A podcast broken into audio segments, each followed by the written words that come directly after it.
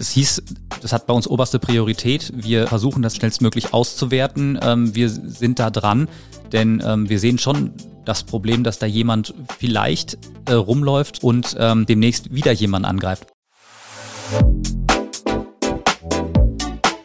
Unterm U, der Dortmund-Podcast. Mit Felix Gut. Hallo und herzlich willkommen.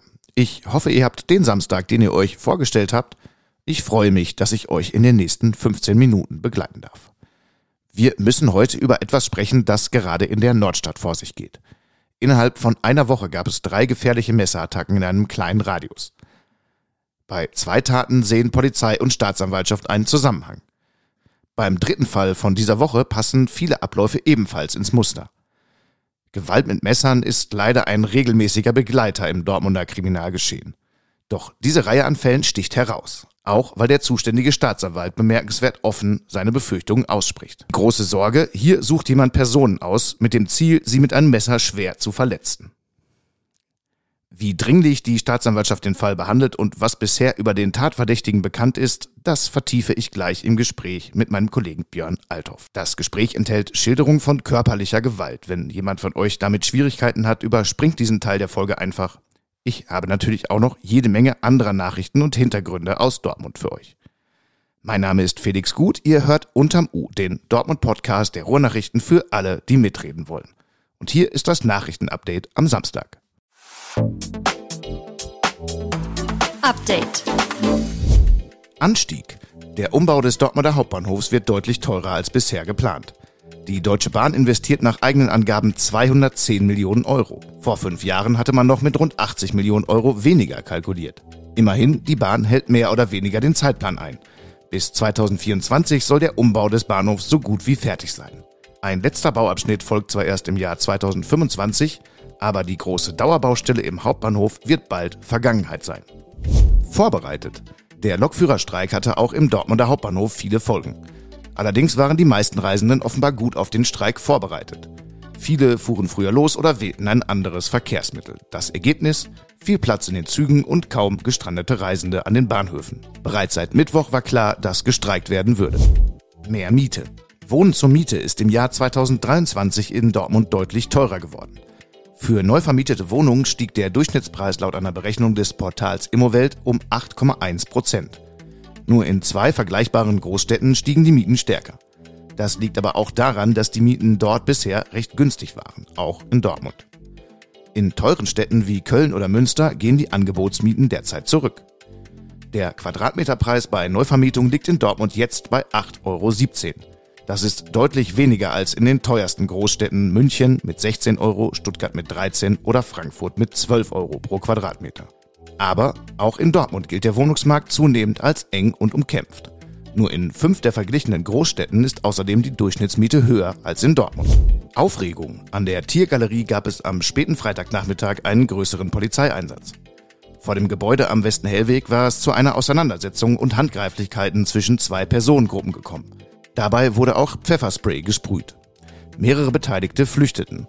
Mitten im weihnachtlichen Trubel in der Innenstadt waren mehrere Polizeiwagen und Einsatzkräfte zu sehen. Das Thema des Tages. Drei nächtliche Messerangriffe in der Nordstadt beschäftigen gerade die Sicherheitsbehörden. Die große Frage, die über allem steht, lautet, ist hier jemand gerade unterwegs, der ausschließlich das Ziel hat, andere Menschen mit einem Messer zu verletzen oder sogar zu töten? Zuletzt wurde ein 18-Jähriger am Dienstagabend Ziel einer Messerattacke in der Nähe der Münsterstraße. Schon vor einer Woche hatten Polizei und Staatsanwaltschaft zwei Fälle gemeldet, zwischen denen ein Zusammenhang bestehen könnte. Die Opfer waren dabei wohnungslose Männer im Koiningpark und am Mehmet Kubasik Platz. Alles passierte mitten in der Nacht, aber eben auch genau dort, wo das Nordstadtleben spielt. Seitdem geht die Angst um. Ich spreche jetzt mit meinem Kollegen Björn Althoff über diese Fälle. Lass uns das einmal sortieren, Björn. Welcher ist der aktuellste Fall und was ist da genau passiert? Der aktuellste Fall war am Dienstagabend kurz nach 22 Uhr. Ähm, da passierte das auf der Goethestraße oder an der Goethestraße, ist eine Nebenstraße der Münsterstraße in der Dortmunder Nordstadt.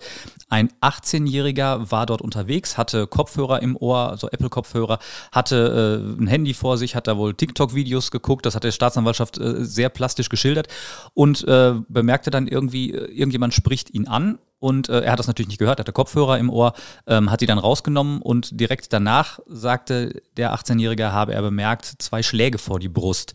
Äh, hat sich erstmal nichts weiter dabei gedacht. Der äh, Angreifer ist auch abgehauen und äh, also hat, ist direkt geflohen und ähm, erst dann bemerkte der 18-Jährige, das waren keine Schläge mit einer Faust oder so, das war ein Messer, das da zweimal in Richtung meiner Brust oder in meine Brust gerammt werden sollte. Wie ging es für den jungen Mann dann weiter?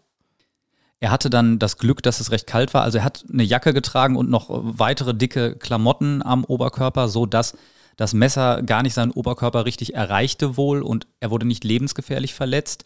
Er wurde auch nicht getötet. Auch das ist ja möglich. Äh, Im, im Sommer stellt man sich vor, hat man noch ein T-Shirt an, da kommt ein Messer. Das kann auch direkt durchgehen. Ähm, er hat dann trotzdem gemerkt, okay, ich bin irgendwie verletzt ähm, und hat sich dann in eine Shisha-Bar äh, an der Münsterstraße gerettet, wo ihm dann geholfen wurde und wo dann auch die Polizei gerufen wurde. Aber wir sehen schon, es kam also direkt zu dem Angriff und es gab auch kein Raubdelikt. Also das ist die die Kopfhörer und das Handy angesprochen, das wurde dann nicht gestohlen. Das wurde, das wurde nicht gestohlen. Also er, wusste, er hat ja nicht verstanden, was der Angreifer gesagt hat. Es ist natürlich jetzt möglich, dass der Angreifer gesagt hat, gib mir dein Geld, gib mir dein Handy, gib mir irgendwas. Äh, erstaunlich ist dann trotzdem, dass der Angreifer dann einfach flieht und nicht darauf wartet, dass ihm was ausgehändigt wird und merkt irgendwie, ah, okay, der hat mich nicht verstanden. Dann sage ich jetzt nochmal deutlicher, gib mir das bitte alles und dann kriege ich das vielleicht auch. Was das Ganze jetzt ja besonders macht und weswegen wir auch jetzt hier länger drüber reden, ist ja, dass es in der vergangenen Woche schon zwei Fälle gab, die Polizei und Staatsanwaltschaft gemeldet hatten. Ich hatte in dieser Woche selbst auch ein bisschen recherchiert dazu. Da waren die Opfer zwei wohnungslose Männer, die auch innerhalb weniger Meter Umkreis in der Nordstadt attackiert wurden mit Messern, auch nach ähnlichem Vorgehen. Ähm, welche Parallelen sieht die Staatsanwaltschaft jetzt da zu diesem dritten Fall? Ähm, es gibt mehrere Parallelen. Zum einen ist dieses Ansprechen und relativ schnell auch zustechen. Ähm, das ist eine Parallele.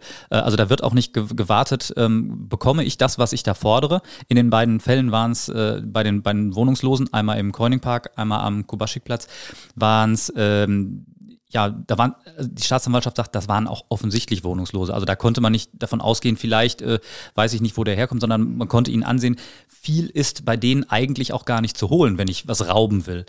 Ähm, die Parallele ist einerseits äh, hingehen, einen Satz sagen oder zwei, drei Sätze sagen, äh, nicht lange abwarten, zustechen und schnell fliehen. Zum anderen ist auch in der Täterbeschreibung äh, gibt es eine Ähnlichkeit. Bei dem ersten Fall mit den Wohnungslosen wurde jemand als mit dunkler Hautfarbe äh, beschrieben. Im zweiten Fall soll der Angreifer äh, eine Maske getragen haben. Also das heißt, wir wissen nicht, wer es war. Und jetzt bei dem 18-Jährigen ähm, an der Goethestraße wurde eben auch wieder gesagt, das war ein Mensch mit dunkler Hautfarbe, der da kam und äh, ja, mit dem Messer kam und mich attackiert hat.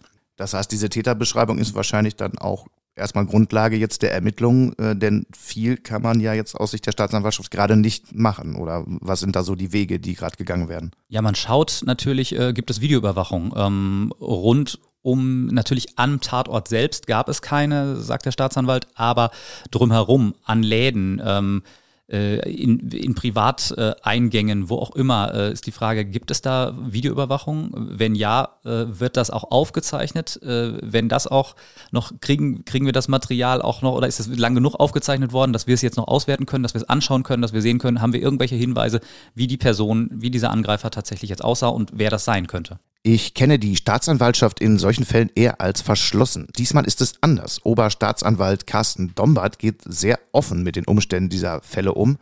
Wie erklärst du dir das? Ich glaube, es ist einfach wirklich das Aufmerksame und, und die Sorge, dass weitere Taten passieren könnten. Also ähm, es hieß, das hat bei uns oberste Priorität. Wir äh, versuchen das so schnellst, schnellstmöglich auszuwerten. Ähm, wir sind da dran. Denn ähm, wir sehen schon das Problem, dass da jemand vielleicht äh, rumläuft äh, und ähm, äh, demnächst wieder jemand angreift. Wobei man natürlich auch sagen muss, es, die Staatsanwaltschaft und die Polizei sehen einen möglichen Zusammenhang. Das kann auch sein, dass diese drei Fälle gar nichts miteinander zu tun haben. Es ist nur sehr wahrscheinlich, dass es, äh, das ist nicht ganz unwahrscheinlich, dass, dass, dass, dass das so ist. Also dass da wirklich äh, sich um einen Täter handelt. Ähm, und dementsprechend will man den natürlich auch finden und ähm, will einfach wieder für Sicherheit sorgen. In jedem Fall traf es ja immer recht schutzlose Personen. Also speziell im Fall jetzt von den beiden Wohnungslosen ist das ja schon auch ein Ausdruck von naja, der Situation, der diese Menschen oft dann ausgesetzt sind, ne? dass sie auch Gewalt erleben im Alltag oder auch schnell Opfer von solchen, wie auch immer, motivierten Taten dann werden. Ja, eine wohnungslose Person nachts um zwei oder nachts um halb eins oder viertel nach zwölf oder wann das war. Also das, ähm, die werden sich auch dann wahrscheinlich zur Ruhe begeben haben oder relativ zur Ruhe begeben haben, soweit das möglich ist bei den Temperaturen und äh, in den, äh, an den Orten, wo sie halt sind. Ähm, ja, klar. Und die dritte Person wiederum auch war zumindest abgelenkt. Äh, also auch wahrscheinlich erkennbar abgelenkt. Wenn der da auf sein Handy guckt und hat die Kopfhörer im Ohr und ich sehe das, ähm, dann ist das nicht äh, jemand, von dem ich viel wieder, äh, also den ich zumindest erstmal überraschen kann, sagen wir mal so. Unser Kollege Tim Schulze war heute in der Nordstadt unterwegs. Er hat die Stimmung da eher als ruhig beschrieben und die Menschen ja, sind da jetzt nicht mit großer Aufregung unterwegs bei dem Fall. Was erwartest du jetzt so für die nächsten Tage, ja auch vielleicht was Polizeivorgehen angeht oder ähnliches? muss man abwarten. Also ich glaube, man tut gut dran, nicht Panik zu schüren und deshalb ist das auch eigentlich ein gutes Zeichen, wenn in der Nordstadt so diese äh, tatsächlich so die, die Stimmung ist, na gut, da ist was passiert. Äh, Andererseits passiert in der Dortmunder Nordstadt tendenziell auch ähm, mehr als in manchen ruhigen Vororten von Dortmund. Insofern ähm, ist man wahrscheinlich auch einfach äh, was anderes äh, gewohnt und ist nicht sofort schockiert, wenn es mal einen Angriff gibt. Ähm, aber man tut, glaube ich, gut daran zu sagen, okay, so, äh, es ist jetzt nicht so, dass jetzt jeden Abend irgendwo ein, ein Ripper durch die Gegend läuft und äh, alle absticht. Also glaube, davon soll, das, dazu sollte man sich nicht hinreißen lassen, das so, äh, so deutlich zu, äh, zu benennen. Ähm, was die Wohnungslosen angeht, gab es jedenfalls äh, von Hilfsorganisationen dann auch die Rückmeldung, dass es zumindest schon mal positiv gewertet wird, dass da die Aufmerksamkeit jetzt von Polizei und Staatsanwaltschaft schon sehr klar drauf liegt, weil ich meine, das ist natürlich auch wichtig, um solche Menschen dann zu schützen. Ja, klar, natürlich. Äh, an die habe ich jetzt gerade äh, noch gar nicht gedacht. Natürlich, die äh, brauchen natürlich erst recht den, den Schutz. Also jemand, der sich schnell in ein Haus fliehen kann äh, oder, oder zu Freunden, äh, der ist natürlich, äh, der ist natürlich schneller in Sicherheit als jemand, der wirklich draußen sein muss äh, die ganze Nacht und ähm, da, ja, und dann natürlich dann relativ schutzlos ausgeliefert ist. Sprechen wir zum Abschluss nochmal kurz über das Messer als Tatwaffe. Jetzt muss man ja unterscheiden, es gibt natürlich Messer, die bei Auseinandersetzungen oder bei Raubdelikten oder ähnlichem eingesetzt werden. Und es gibt solche Fälle, wo es dann eine direkte Körperverletzung ohne Konflikt ist. Gibt es denn trotzdem irgendwie Zahlen, die das für Dortmund so ein bisschen einordnen, wie häufig das Messer eingesetzt wird? Ähm, Zahlen für Dortmund gibt es auch, aber wir können mal die Zahlen, äh, schaue ich mir mal an, von der polizeilichen Kriminalstatistik für ganz NRW. Also da war es so, dass 2019 gab es noch äh, 5700 ähm, Delikte mit Messern und äh, drei Jahre später, 2022, waren es noch 4100. Also das ging von fast 6000 runter auf ein bisschen über 4000. Also es nimmt ab und da ist, da ist zwar 2022, da haben wir auch keinen Corona-Effekt, dass keiner mehr draußen war oder so, sondern das ist tatsächlich eine, rück, eine rückläufige Tendenz. Ähm, nichtsdestotrotz gibt es Fälle ähm, wie diesen eben, äh, nur man sollte es nicht überdramatisieren und nicht sagen, alles ist total unsicher und draußen laufen nur Menschen mit Messern rum und äh, warten drauf, jemanden abzustechen, weil ich glaube, das ist äh, ganz, ganz das Gegenteil ist der Fall.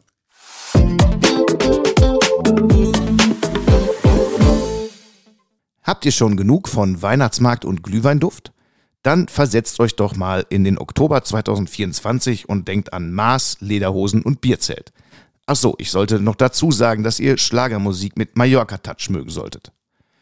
Das Dortmunder Oktoberfest hat sein Programm für das nächste Jahr vorgestellt. Vom 27. September bis zum 5. Oktober steigt die Ruhrgebietswiesen im Revierpark Wischling. Auf der Bühne stehen dann zahlreiche Stars der Schlagerszene. Die Veranstalter nennen Mickey Krause, Easy Glück, Olli P. oder Lorenz Büffel als erste Top-Acts. Tickets gibt es ab sofort auf der Homepage des Oktoberfests. Die Preise sind leicht gestiegen. Stehplätze gibt es ab 32 Euro, Tische ab 290 Euro, VIP-Tickets kosten rund 700 Euro. Und damit bin ich auch schon wieder raus für heute und für diese Woche. Schön, dass ihr dabei wart und diesen Podcast unterstützt. Mehr zu den Themen dieser Episode habe ich euch in die Shownotes gepackt. Folgt dem Podcast gern dort, wo ihr ihn hört und abonniert ihn. Eine neue Folge unterm U gibt es immer von Dienstag bis Samstag, überall dort, wo es Podcasts gibt. Habt jetzt Freude bei dem, was ihr noch macht. Ich wünsche euch alles Gute.